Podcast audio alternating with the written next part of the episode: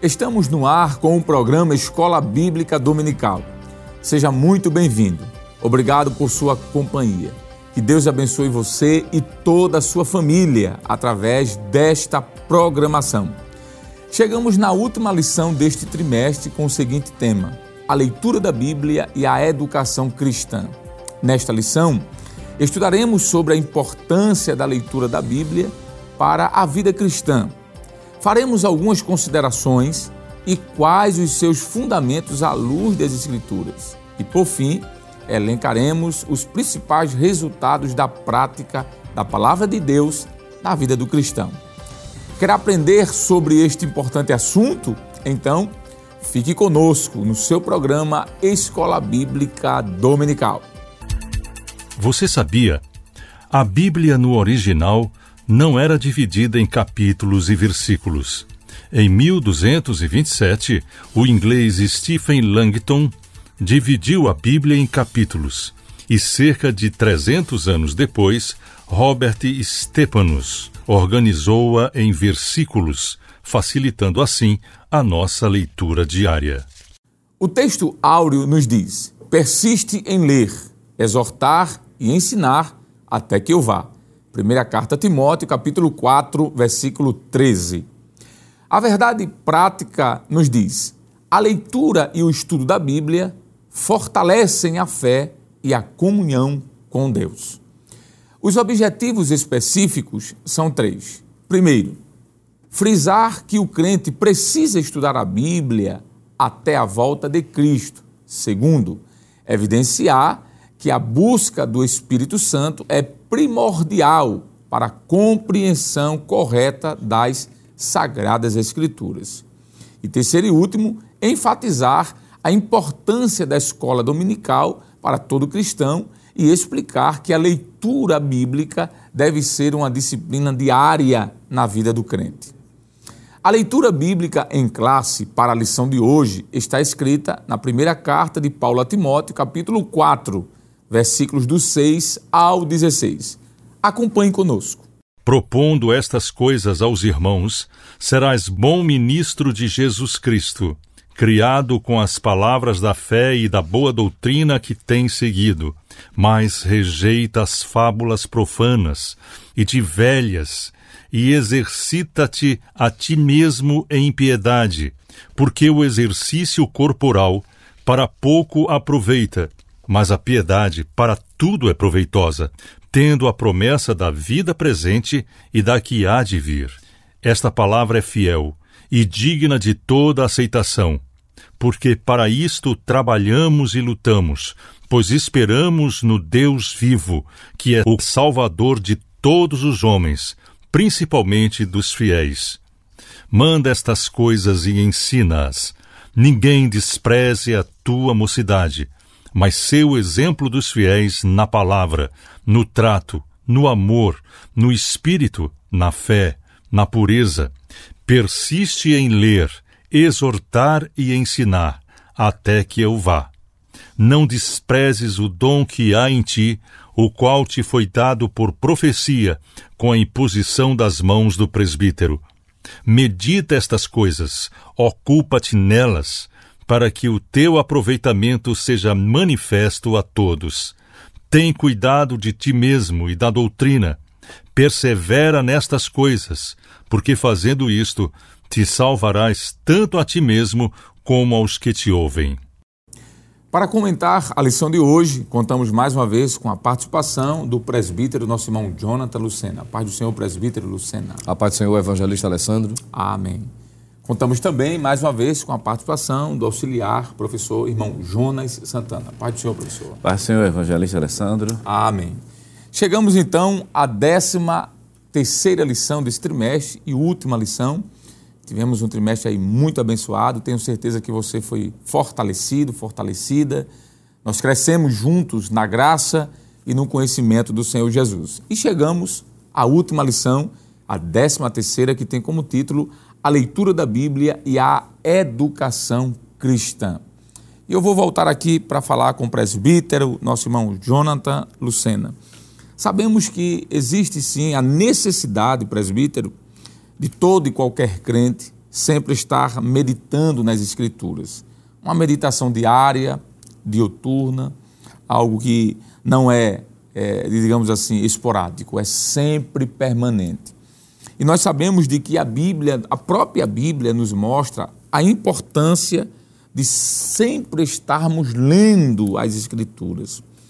Começando pelo Novo Testamento, o que é que nós podemos falar sobre essa importância? Será que a Bíblia, ela mesma, indica, dá alguma orientação sobre a prática da leitura diária da Bíblia, sobre o seu estudo sistemático? O que é que a gente pode falar sobre isso?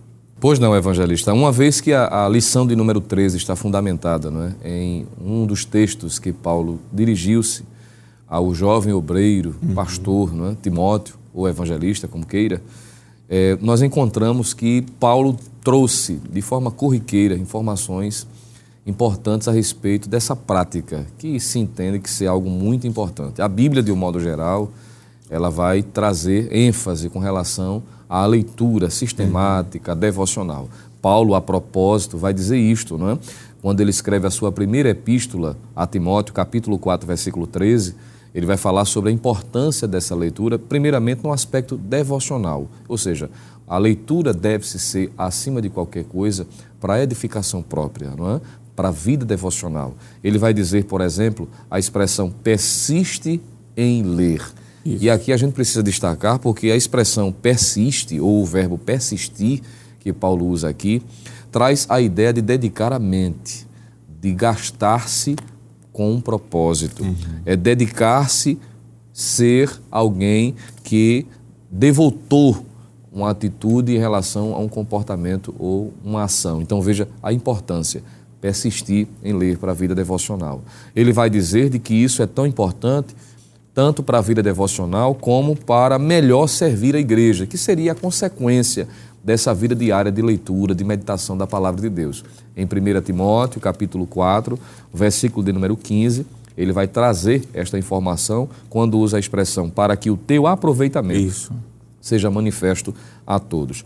É o que Paulo recomendou a propósito, não só a Timóteo, que era um líder, porque alguém pode dizer assim, ah, mas é porque Timóteo era um líder, tinha uma responsabilidade de estar conduzindo aquele rebanho, mas isso é um dever de todo cristão. Paulo vai dizer, por exemplo, na sua primeira epístola aos Tessalonicenses, capítulo 5, versículo 27, de que essa leitura deveria ser observada por todos os crentes de um modo geral, não somente para aqueles que lideram. Porque pode alguém pensar que por não ser lida, então não há necessidade de ler, de meditar. Isso. Paulo vai trazer essa informação, repetindo, em 1 aos Tessalonicenses, capítulo 5, versículo de número 27. O que ele também vai recomendar ao dirigir a sua epístola à igreja de Colossenses, que pode ser visto também no capítulo 4, versículo de número 16, quando Paulo traz essa informação da necessidade da igreja, de um modo geral, ler as suas epístolas, ler a palavra de um modo geral.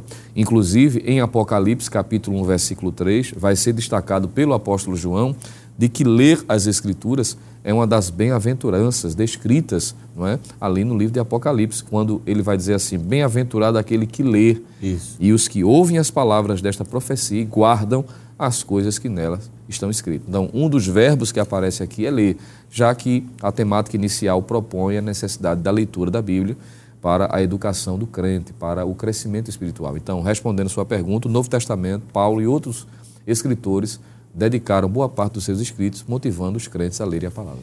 Interessante essa, esse texto que o senhor citou de, da primeira carta que Paulo escreve aos Tessalonicenses, é? capítulo 5, versículo 27, quando Paulo diz: Pelo Senhor vos conjuro. Veja o grau da importância da leitura da Bíblia para os crentes, né? Pelo Senhor, veja que ele usa a palavra Senhor aqui. Pelo Senhor vos conjuro que esta, que essa, esta epístola seja lida a todos os santos irmãos. A importância da leitura da Bíblia. Muito boa essa explicação. É, professor Jonas, é, Obviamente que se nós começássemos a lição de hoje comentando sobre a importância da leitura no Antigo Testamento, também seria útil, seria correto. Mas nós começamos aqui no Novo, baseado no próprio texto de Timóteo, capítulo 4, na né? importância da leitura, de ler a Bíblia. Mas não podemos esquecer que também, apesar da leitura bíblica, o texto base dessa lição está na primeira carta de Paulo a Timóteo, que é no Novo Testamento, e por isso o presbítero já iniciou falando sobre a importância da leitura no Novo. Nós temos também muitos textos no Antigo Testamento que mostram a importância de se ler a Bíblia. Deus instruindo Israel para que Israel não deixasse de ler, meditasse de dia e de noite. Inclusive, foi uma das orientações é, que Deus deu a Josué. O senhor vai trazer essa palavra, mas eu gostaria de ler pelo menos esse texto aqui que está no primeiro capítulo do livro de Josué e o versículo de número 8, não é? Quando o texto diz assim: Deus dizendo para Josué, mostrando a importância de ler a Bíblia, não é? Não se aparte da tua boca o livro desta lei, antes, olha aqui a importância, medita nele dia e noite. Ninguém consegue meditar sem ler. É? Medita nele de noite, para que tenhas cuidado de fazer conforme tudo quanto nele está escrito, porque então farás prosperar o teu caminho e então prudentemente te conduzirás. Veja que a prosperidade de Josué, substituindo Moisés, estaria na leitura da Bíblia diária, não é? Então, já que foi esboçado aqui de forma muito rápida, mas também profunda sobre o Novo Testamento, qual a importância que a Bíblia dá sobre a leitura dela própria no, no Antigo? Ah, são várias. O Antigo Testamento tem algumas particularidades em relação à leitura, porque existem exortações para priorizar, na verdade, a leitura e a, e a, meditação.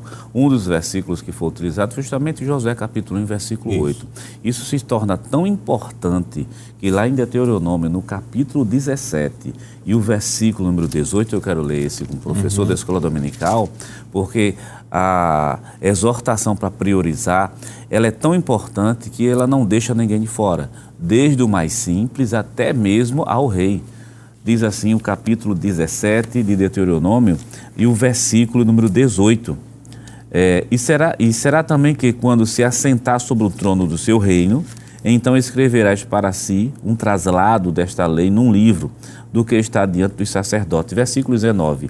E o terás contigo nele, e os terás contigo, e nele lerás todos os dias da tua vida, para que aprendas a temer o Senhor seu Deus, para guardar todas as palavras dessa lei e este estatuto para fazê-lo. Veja que coisa interessante. Na recomendação para um rei, uma das primeiras coisas é uma cópia do livro da lei para estar diante dele durante toda a vida, para que ele venha aprender a temer a Deus. Então a gente tem uma recomendação de leitura para o rei, tem uma recomendação de leitura para Josué, Existe uma recomendação de leitura no Antigo Testamento, que é o Salmo 1, verso 3, é muito conhecido esse, esse texto, diz assim, antes tem o seu prazer na lei do Senhor, quer dizer, o prazer em ter, de guardar, e na sua lei, veja, medita de dia e de noite, quer dizer, para meditar eu vou, ter que, eu vou ter que ler.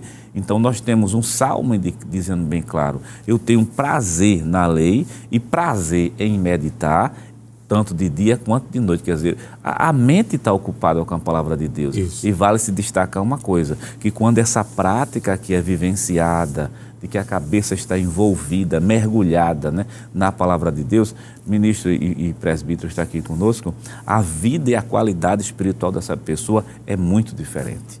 Quer dizer, diferente no sentido para melhor, é claro. E não podia deixar também de falar do Salmo 119, versículo 15. Em teus preceitos meditarei e olhareis para os teus caminhos. São as recomendações no Antigo Testamento. Muito bem. É, é, presbítero Jonathan Lucena, é, eu, acho, eu acho muito bonita essa expressão do salmista quando ele diz assim, que na lei do Senhor antes tem o seu prazer na lei do Senhor. Tem pessoas que, infelizmente, a verdade é essa, não deveria ser assim, mas acontece, não tem prazer de ler a Bíblia, não é? Parece-me que a leitura da Bíblia é quase que um martírio, é uma punição. Mas o salmista diz: Eu tenho prazer. Prazer é algo que traz alegria, satisfação eu tenho prazer na meditação da tua palavra. Isso é muito bonito. É, antes da gente passar adiante, eu queria ainda explorar um pouquinho mais sobre o Antigo Testamento. Não é? Há um texto que eu gostaria de ler, eu queria que o senhor comentasse, presbítero Jonathan Lucena, aquele texto muito conhecido lá de Esdras, né?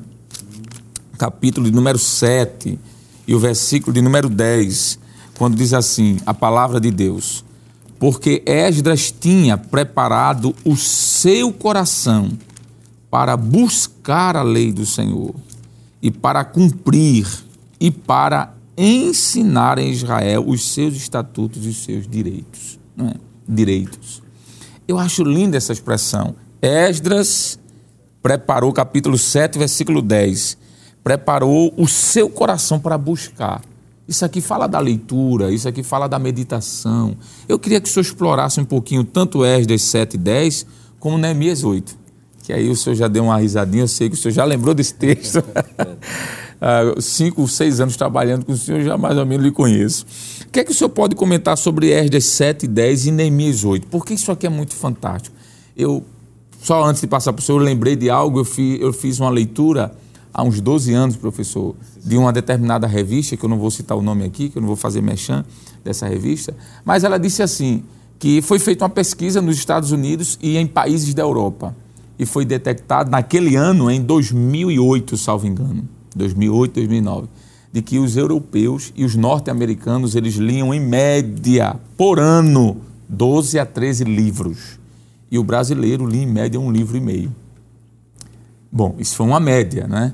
Se trouxermos isso para a realidade cristã, será que a Bíblia nós estamos lendo como deveríamos? O que é que o senhor poderia comentar, presbítero Lucena, sobre Esdras, capítulo de número 7 e Neemias, capítulo 8? Pois não, evangelista. É, o Esdras, ele, ele entra aqui como o exemplo personificado do que o salmista, né? o professor Jonas fez menção, do Salmo 1, verso 3, que diz que a meditação é resultado do prazer que eu tenho pelas Escrituras. Exatamente. E Esdras, o texto que o senhor leu, diz que Esdras preparou o seu coração para é isso. É muito bonito esse texto. Observe que aqui está o grau de comprometimento e mostra que meditar nas Escrituras parte de uma decisão, uma escolha. Diz o texto que ele preparou o seu coração. É? Primeiramente para ler, para meditar e posteriormente para é? É, cumprir a lei e, consequentemente, ensinar. Veja que tem verbos aqui importantes que regem, que devem reger Isso. a conduta de todo servo de Deus. Não é? Buscar a lei do Senhor, meditar nela, cumpri-la e para poder, então, ensinar, que é o que Esdras faz com muita maestria. O Salmo 119, o verso de número é, 97, mostrando, não é? inclusive há quem diga, evangelista, salvo engano, que há uma especulação que o Salmo 119 poderia ter sido escrito por Esdras, não é? Uhum. pela importância que se dá da palavra. No Salmo 119, o verso 97, está escrito assim: Ó, oh, quanto amo a tua lei, é a minha meditação em todo dia. Se realmente Esdras foi o leitor aqui, ou seja, o escritor do Salmo 119, isso é a cara dele, né? mostra o comprometimento que de fato ele tinha com a palavra. Se voltarmos ao verso de número 15, o próprio salmista também no Salmo 119, ele diz assim: "Em teus preceitos meditarei", fazendo coro, não é fazendo jus o que Esdras fez aqui, que é a decisão resoluta no seu coração de ler, de meditar, de cumprir a palavra de Deus. Algo, evangelista Alessandro uhum. e professor Jonas, que foi de suma importância para que houvesse o avivamento que houve no período da reconstrução dos muros, que é o texto que o senhor fez menção em Neemias capítulo de número 8. Ora, se Esdras não tivesse dedicado tempo não é, para a sua meditação diária, para a sua preparação, ele não poderia ter sido de fato ali um canal, um instrumento de Deus para proclamar. Neemias fez o seu papel e Esdras é, cumpriu também a sua, a sua função, trazendo o ensinamento, trazendo a lembrança, trazendo o livro diante do povo, isso. lendo para que todos ouvissem, todos percebessem, mas para isso, para que ele pudesse ter esse manuseio, para que ele pudesse ter essa facilidade, ele precisava ter todo esse comprometimento de ler, de cumprir a lei, para que pudesse então repassar. Então acredito que é um exemplo não é, clássico no Antigo Testamento de alguém que de fato está comprometido com a leitura das Escrituras. Muito bem. Esse primeiro bloco passou muito rapidamente, terminamos, mas queremos convidar você a permanecer aí, porque nós vamos para um rápido intervalo e já já voltamos.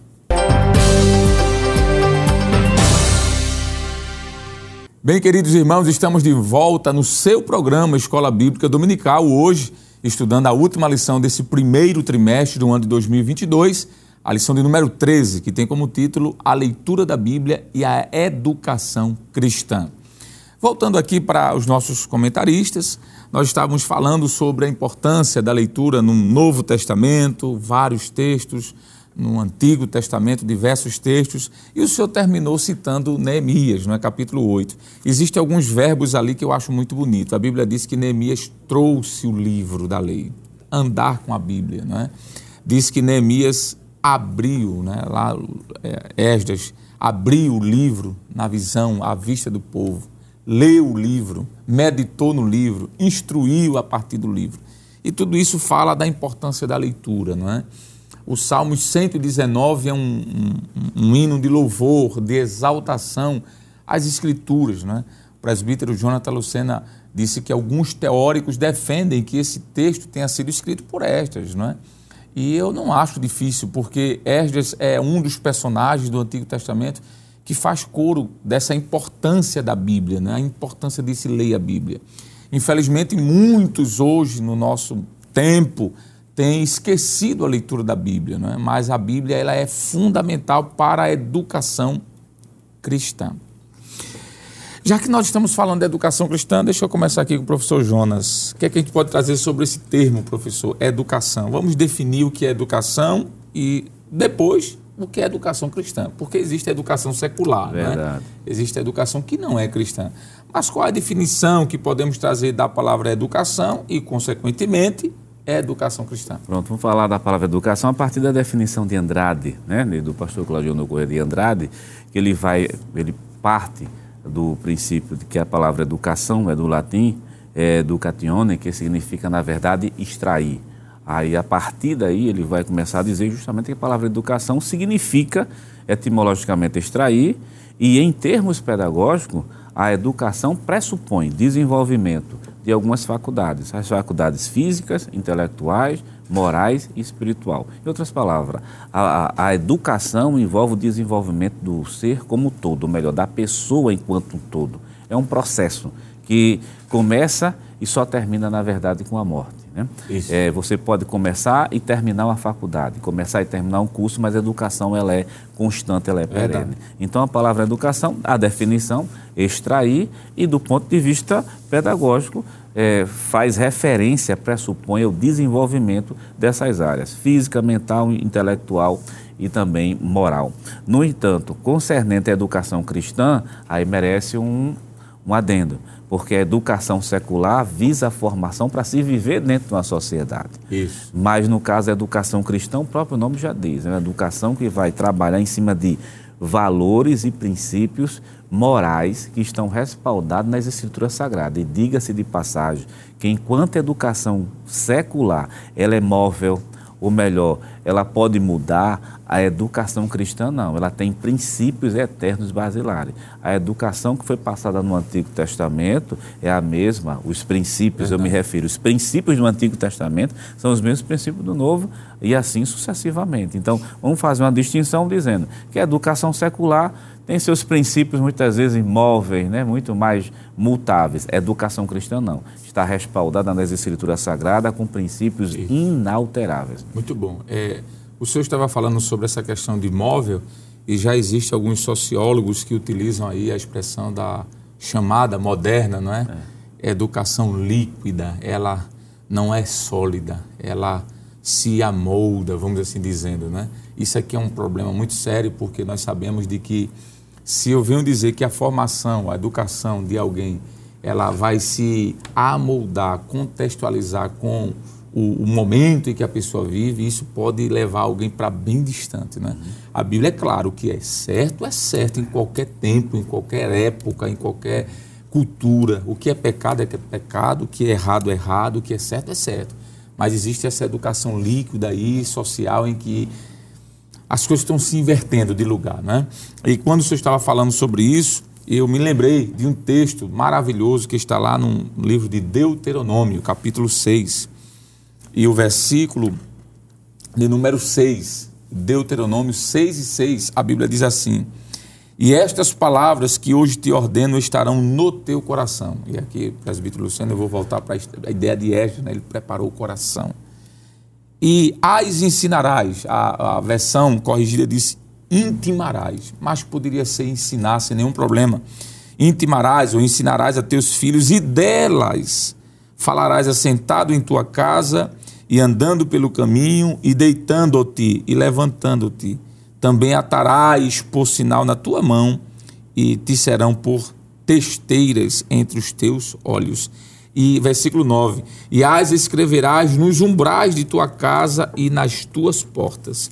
Veja que coisa interessante, não é, presbítero? A, a, a Bíblia, o próprio Deus, dando importância à educação, disse: Olha, vocês vão ter que ensinar aos seus filhos. Coloque no coração de vocês, coloque até na testa como um sinal que até hoje os judeus mais ortodoxos andam, não é? Na testa com, ou no braço com um lembretezinho desse texto de Deuteronômio, mostrando que a base da educação cristã é a Bíblia.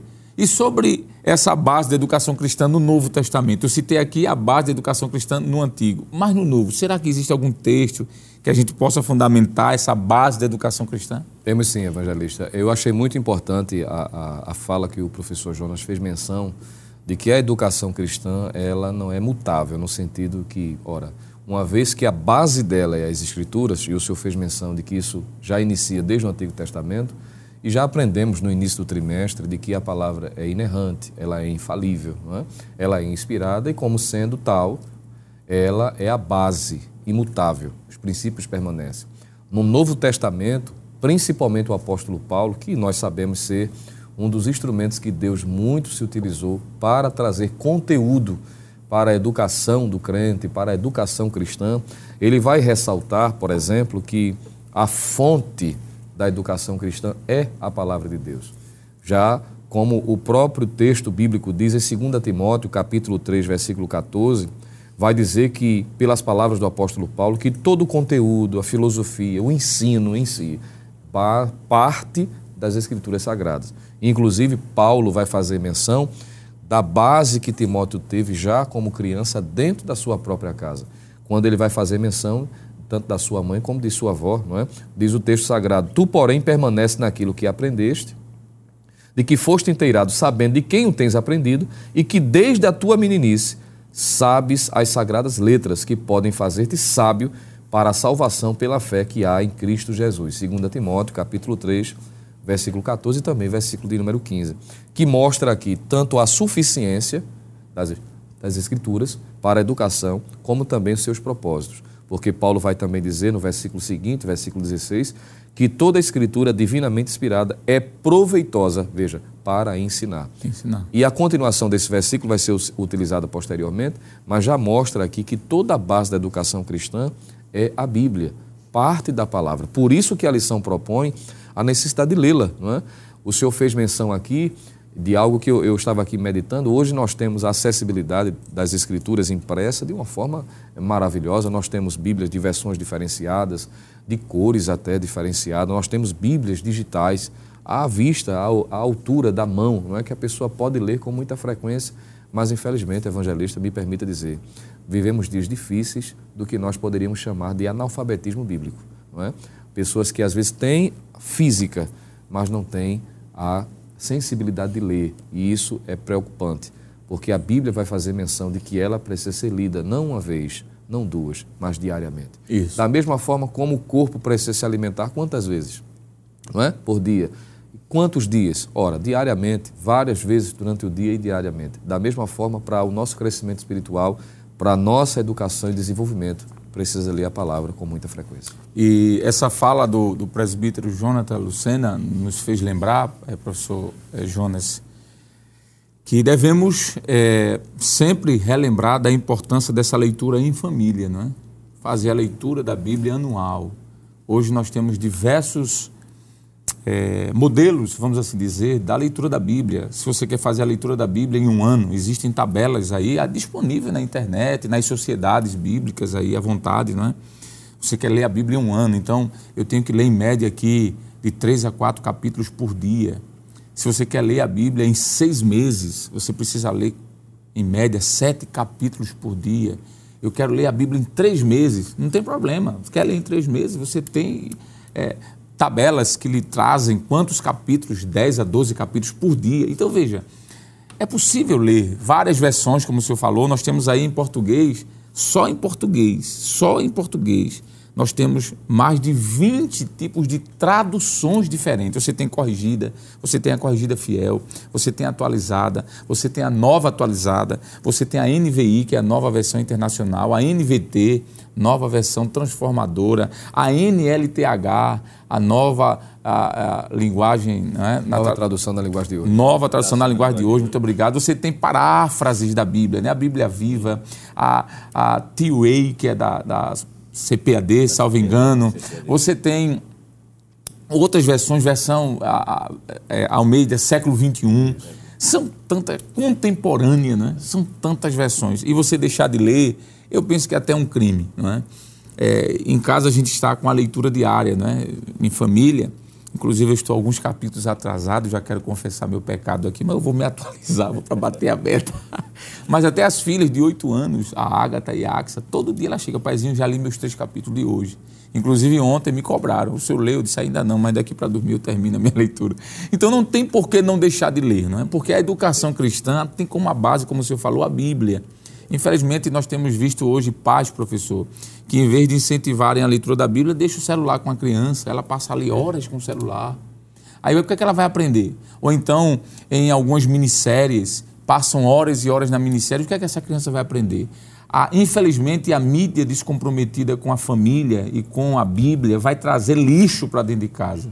Eu acho que o momento, professor, nessa lição, é a gente falar que a base da nossa educação cristã é a Bíblia em falar da base. Será que Deus, para Israel, ensinou alguma coisa sobre isso? O que é que a gente pode falar sobre a base da educação cristã em relação a Israel? Será que Deus se utilizou da Bíblia para ensinar o povo de Israel? Com certeza, ministro. Só fazendo aqui coro a sua fala, hoje não tem desculpa para não se ler Bíblia, porque nós temos as versões, como o senhor mencionou, na linguagem facilitadora. Quer dizer, tem uma linguagem mais culta, talvez feita a, a, a, corrigida, mas a gente tem uma NVT, a gente tem uma Bíblia na linguagem de hoje, quer dizer, não há desculpa para se ler. Não, então, não, não. tem que ler as Escrituras Sagradas. E por que essas versões todas que alguém pode perguntar? Para se incentivar a ler, porque essa também era a preocupação lá no Antigo Testamento, já para responder sua pergunta, que é Deuteronômio capítulo número 31, 31, veja que coisa interessante, capítulo 31 do livro de Deuteronômio, e o versículo de número 12 diz uhum. assim a palavra de Deus, a preocupação de Deus em não deixar ninguém de fora uhum. na hora da leitura das Escrituras Sagradas. É, capítulo 31 de Deuteronômio, versículo 12. Ajunta o povo, trabalhando no aspecto geral, olha, homens e mulheres, e meninos e os teus estrangeiros que estão dentro das tuas portas, para que ouçam e aprendam e temam o Senhor vosso Deus e tenham cuidado de fazer todas as palavras desta lei. Veja a classificação: homens, mulheres e meninos Isso. estão sendo incluídos. E além dos meninos, Deus disse: olha, para o estrangeiro que estiver dentro dos teus muros, nas tuas portas, ele também para que tenha acesso ao conhecimento. Inclusive, professor, há uma versão que onde aparece meninos, aí aparece a expressão crianças. Crianças, sim. Meninos aqui não é só não, menino, um menino do é ponto de vista do sexo masculino, é. mas criança no modo geral. Perfeito, é, ministro, para não dar a entender que as meninas estão Ficam de, de fora, de fora, estão né? de fora. É que tem uma educação, uma educação secular hoje que, é. que é bem complicado nesse, é complicado aspecto, nesse aspecto, mas é homens, mulheres, as crianças de forma em geral e os estrangeiros Verdade. que estão inclusos ali dentro. Para quê? Para que ouçam Olha, aprendam, temam o Senhor vosso Deus e tenham cuidado de fazer todas as palavras desta lei. Desta lei. Desta lei. Quer dizer, a, leitura, a educação lá no Antigo Testamento, com base nas Escrituras Sagradas, Isso. com princípios que não podem ser mudados em nenhum momento, não alcançam uma parcela significativa, uma parcela menor da população. Então, vai entre as crianças, entre os adultos e os estrangeiros também, que é que Deus está dizendo. A Bíblia é para o mundo Verdade. todo, não é para um povo, não é somente para Israel. Muito bom. E quando o senhor estava lendo aqui, me fez lembrar, já estamos indo já para o finalzinho desse bloco, mas me fez lembrar aqui o, o versículo em seguida, o versículo 13, que diz assim, depois que o senhor leu o versículo 12, uhum. o versículo 13, que é o complemento, e que, é um condicional, e que seus filhos que não souberem, ou seja, eles não foram ensinados, não é? Aí diz assim: ouçam e o que? Aprendam. Aprendam. Aprendam, Aprendam o quê? A temer ao Senhor vosso Deus todos os dias que viveres sobre a terra e que ides passando o Jordão para possuí-la. Veja como Deus é tremendo. Eles, olha, vocês têm que ensinar. Agora, se tem alguém que não foi ensinado, tragam eles, ensinem, façam com que eles temam ao Senhor. E aqui diz todos os dias. Não é só na segunda, nem no domingo, é todos os dias.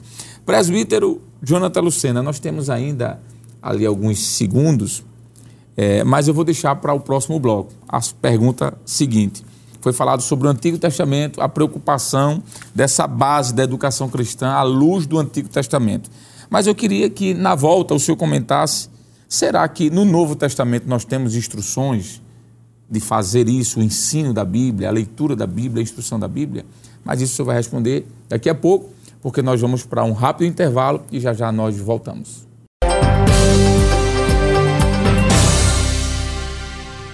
Bem, queridos irmãos, estamos de volta no seu programa Escola Bíblica Dominical, comentando a 13 terceira e última lição desse trimestre, que tem como título A Leitura da Bíblia e a Educação Cristã. Não é só ler, mas é ler ensinando, e ensinando à luz das Escrituras.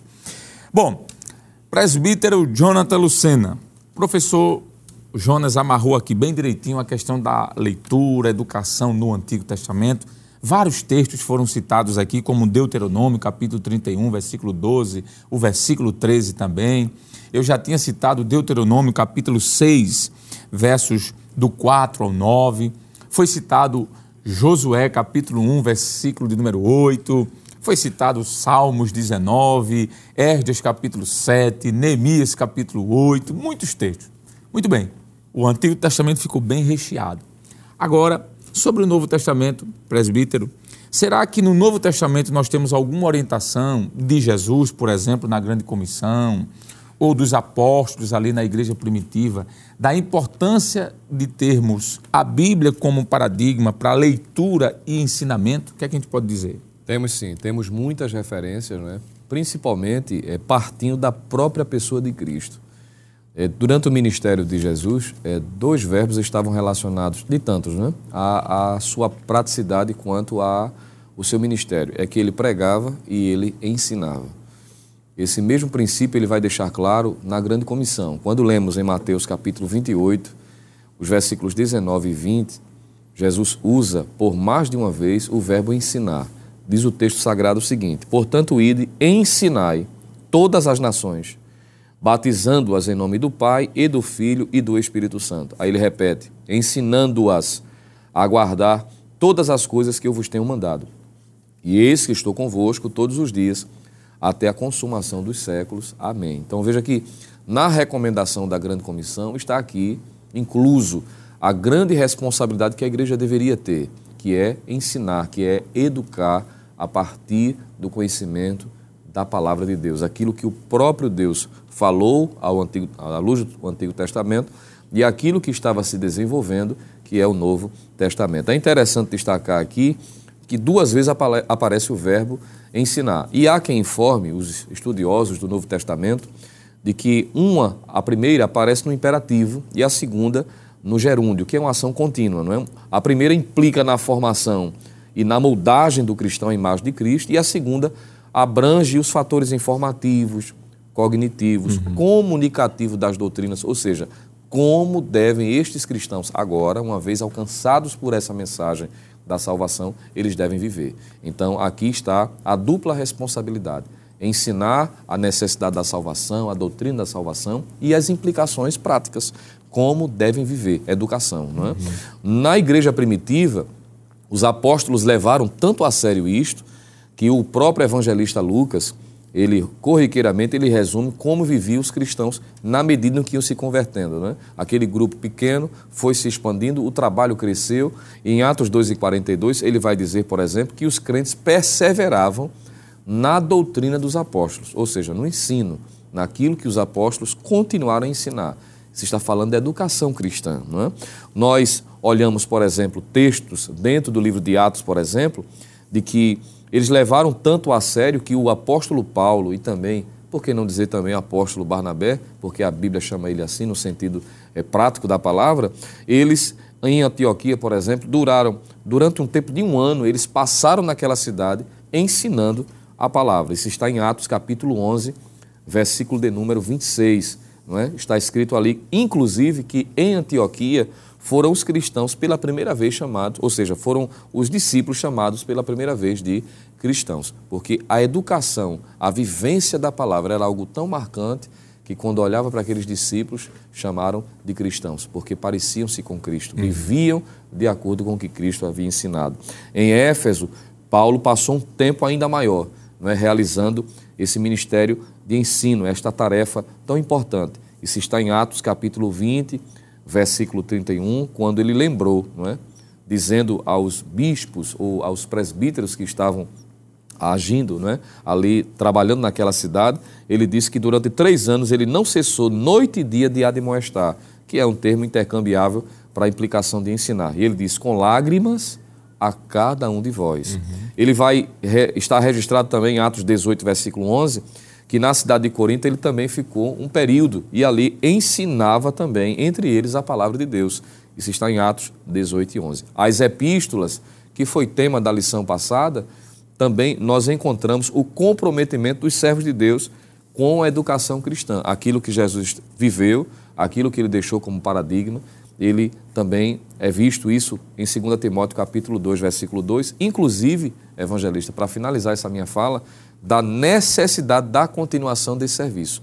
Foi algo que foi visto no ministério de Cristo, foi deixado como mandamento, foi vivenciado na igreja primitiva, mas não parou aí.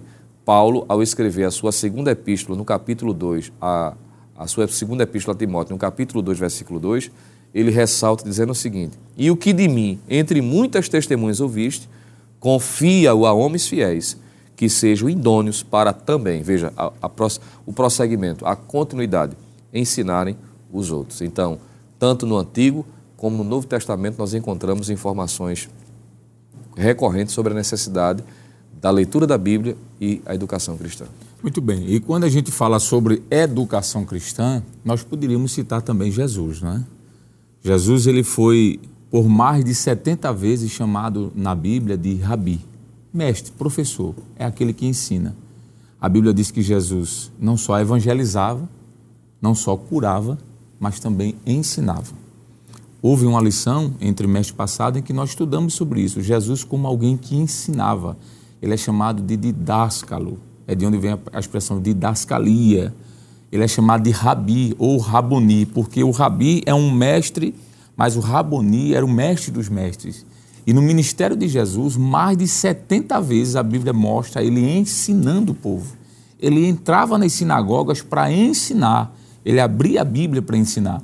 Então, além da grande comissão e além dos apóstolos aqui, nós poderíamos citar a pessoa de Jesus. Jesus foi, sim, um professor dos professores, não é? Poderia ser acrescentado ainda aqui nessa lição, nesse comentário, quero dizer, a pessoa de Jesus, como mestre, como alguém que ensinava, que evangelizava, que curava, mas que ensinava também. Então, além da grande comissão, além da igreja primitiva, nós temos Jesus como um verdadeiro professor. Agora, já que nós estamos falando de Jesus como professor, deixa eu perguntar ao professor, irmão Jonas, quais os resultados, então, professor, práticos que a gente pode trazer aqui da leitura da Bíblia na educação cristã? É? Será que nós podemos dizer que na leitura da Bíblia está aqui implícito ou implícito a instrução, o conhecimento divino? O que, é que a gente pode comentar sobre isso? Ah, com certeza. É, o, interessante é que nós tivemos já lições anteriores que falavam, que falam da Bíblia como sendo inerrante, a inspirada palavra de Deus na sua completude. E eu lembro que uma das lições nós falamos aqui também que a Bíblia ela não se preocupa em ensinar fatos de caráter científico, quer dizer, ela trabalha do ponto de vista do seu observador.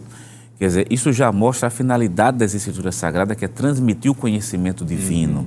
Então, a, a educação cristã, ela instrui sim nesse conhecimento divino correto, que é bom deixar claro, que esse conhecimento traz um resultado. Qual o resultado? Tornar-se sábio para a salvação.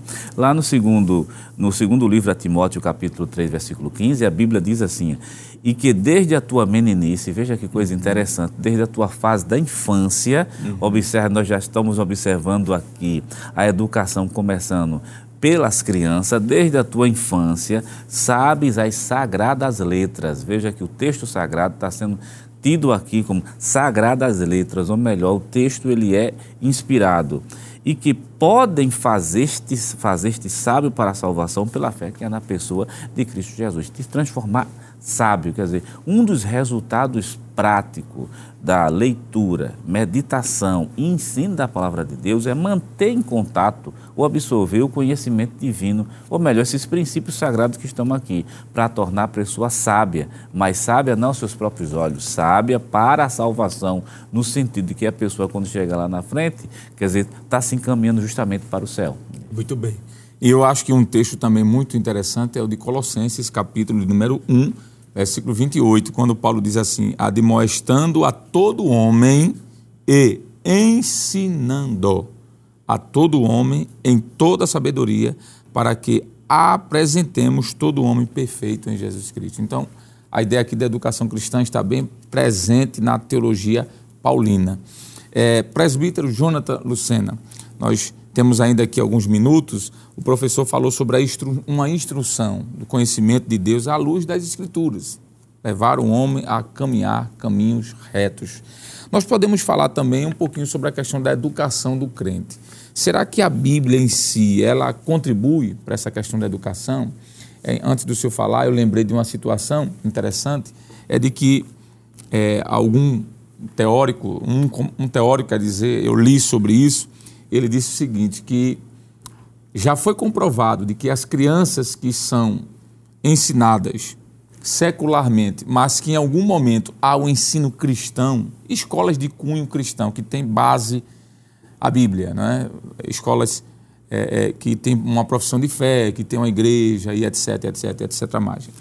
Uma determinada pesquisa chegou a concluir de que a educação daquelas crianças se sobressai porque a Bíblia tem instruções éticas de submissão aos pais, não é? Tem instruções éticas de submissão às autoridades, de respeito. Então, pela Bíblia estar cheia desses ensinos, a escola que tem como base, claro, a educação secular, mas que também tem um ensino cristão, essas crianças se sobressaem. Antigamente, nós tínhamos no bojo de disciplinas seculares, moral e, cívica, né? a questão do respeito às autoridades, à nação. Isso se acabou, infelizmente. Mas ainda existem escolas que na educação secular tem a educação cristã. E aí faz toda a diferença. O que é que o senhor pode comentar sobre essa questão da educação do crente, a educação cristã? Hoje não, evangelista. Eu faria menção do que Paulo, na sua segunda epístola a Timóteo, no capítulo 3, versículo 16 e 17, quando Paulo fala, além da suficiência das Escrituras, o que a gente já fez menção aqui, mas, sobretudo, mostrando a, a forma com que a palavra age em, todo, a, em toda a esfera da pessoa, do crente, de um modo geral. Porque Paulo diz o seguinte: toda a Escritura é inspirada por Deus e útil para o ensino, para a repreensão, para a correção, para a educação na justiça, a fim de que o homem de Deus seja perfeito e perfeitamente habilitado ou instruído para toda boa obra. Veja que aqui Paulo faz menção de algumas coisas importantes que a gente precisa destacar de forma bem rápida e objetiva em relação à educação. É que ele diz que ela é, é proveitosa, ela é útil para repreensão, uhum. para ensino, primeiramente. O que seria? Para o que é correto, como deve se conduzir, o que é certo. A Bíblia faz isso, apontando a educação do crente na sua praticidade. Quando fala de repreensão, aqui nessa versão que estou lendo, a Bíblia mostra o que não é certo, não é? Está falando do que não é certo. Quando trata de correção, fala de como se tornar certo. Veja que tudo isso a Bíblia vai trabalhando na vida da pessoa. E a educação na justiça que ele fala aqui é como permanecer certo.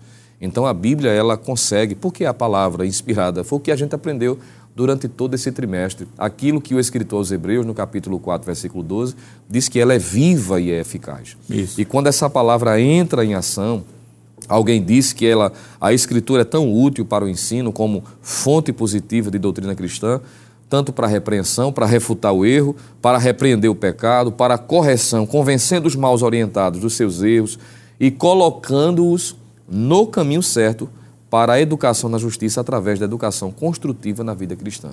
Então, bom é que todos possam ter a Bíblia como base para a sua educação. Como o senhor disse, todos que são submetidos a esse crivo da palavra uhum. se destacam, isso é uma realidade prática. E sem sombra de dúvida, professor Jonas, é, a gente precisa lembrar que a Bíblia, como a palavra de Deus, ela tem instrução para todas as áreas da nossa vida.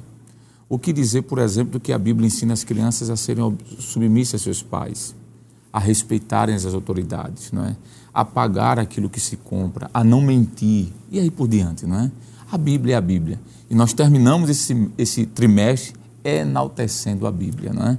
O tempo já foi embora, não temos mais tempo, mas para finalizar com chave de ouro, em segundos, o que é que o senhor poderia resumir sobre a lição de hoje? Em seguida, o senhor, para que a gente venha concluir o programa. Pronto, nós podemos resumir a lição da seguinte maneira: leitura, meditação das Escrituras, contribui justamente na formação dessa educação cristã, uma educação cristã que tem por base as escrituras sagradas e que todo aquele que vai vivenciar essa educação cristã com base nas escrituras se encaminha justamente para o céu e para o conhecimento de Deus. Muito bem, presbítero Jonathan. Eu diria, usando o exemplo que foi bem destacado no início do programa, que façamos igualmente como Esdras fez, não é? Preparemos o nosso coração, busquemos a lei de Deus, cumpramos a sua palavra para que possamos influenciar, influenciar, digo, na educação de outros. Muito bem. E para não terminar sem a minha fala, eu diria também, resumindo o que está em Provérbios capítulo 3. Diz lá que nós devemos amar a palavra, porque dela procedem as fontes da vida. Diz que é saúde para os nossos ossos. A educação cristã, o ensino da Bíblia, traz vida e vida próspera. Portanto, prezado irmão, a educação cristã tem como a sua base a palavra de Deus e todos que queiram ter sua vida moldada pelos princípios que Cristo deixou, precisam nutrir a leitura e o estudo da Bíblia Sagrada diariamente e viver de acordo, claro, com a vontade de Deus. Chegamos ao final do primeiro trimestre deste ano encerramos estudando sobre a leitura da Bíblia e a educação cristã. Na próxima semana, iniciaremos o estudo da segunda lição deste trimestre do ano de 2022 com o seguinte tema: Os valores do reino de Deus, a relevância do Sermão do Monte para a Igreja de Cristo. E destacaremos a primeira lição com o seguinte tema: O Sermão do Monte o caráter do reino de Deus. E esperamos, claro, contar com a sua preciosa audiência durante todo o segundo trimestre deste ano. Lembrando a você que o programa Escola Bíblica Dominical sempre vai ao ar na TV toda sexta-feira, às 21h30 horas. E no sábado, às 16 horas. Também não esqueça que está disponível na, no formato de podcast no Spotify e também não esqueça do canal do YouTube, muito importante, Rede Brasil Oficial. Acesse lá o canal, se inscreva, ative o sininho para estar sempre avisado e compartilhe sempre da programação. Nosso muito obrigado por sua companhia e até o próximo programa, se Deus quiser. E que a graça do nosso Senhor e Salvador Jesus Cristo, o grande amor de Deus, o nosso eterno Pai, a comunhão e as divinas consolações do amado Espírito Santo esteja sobre todos nós agora e para sempre. Amém e amém.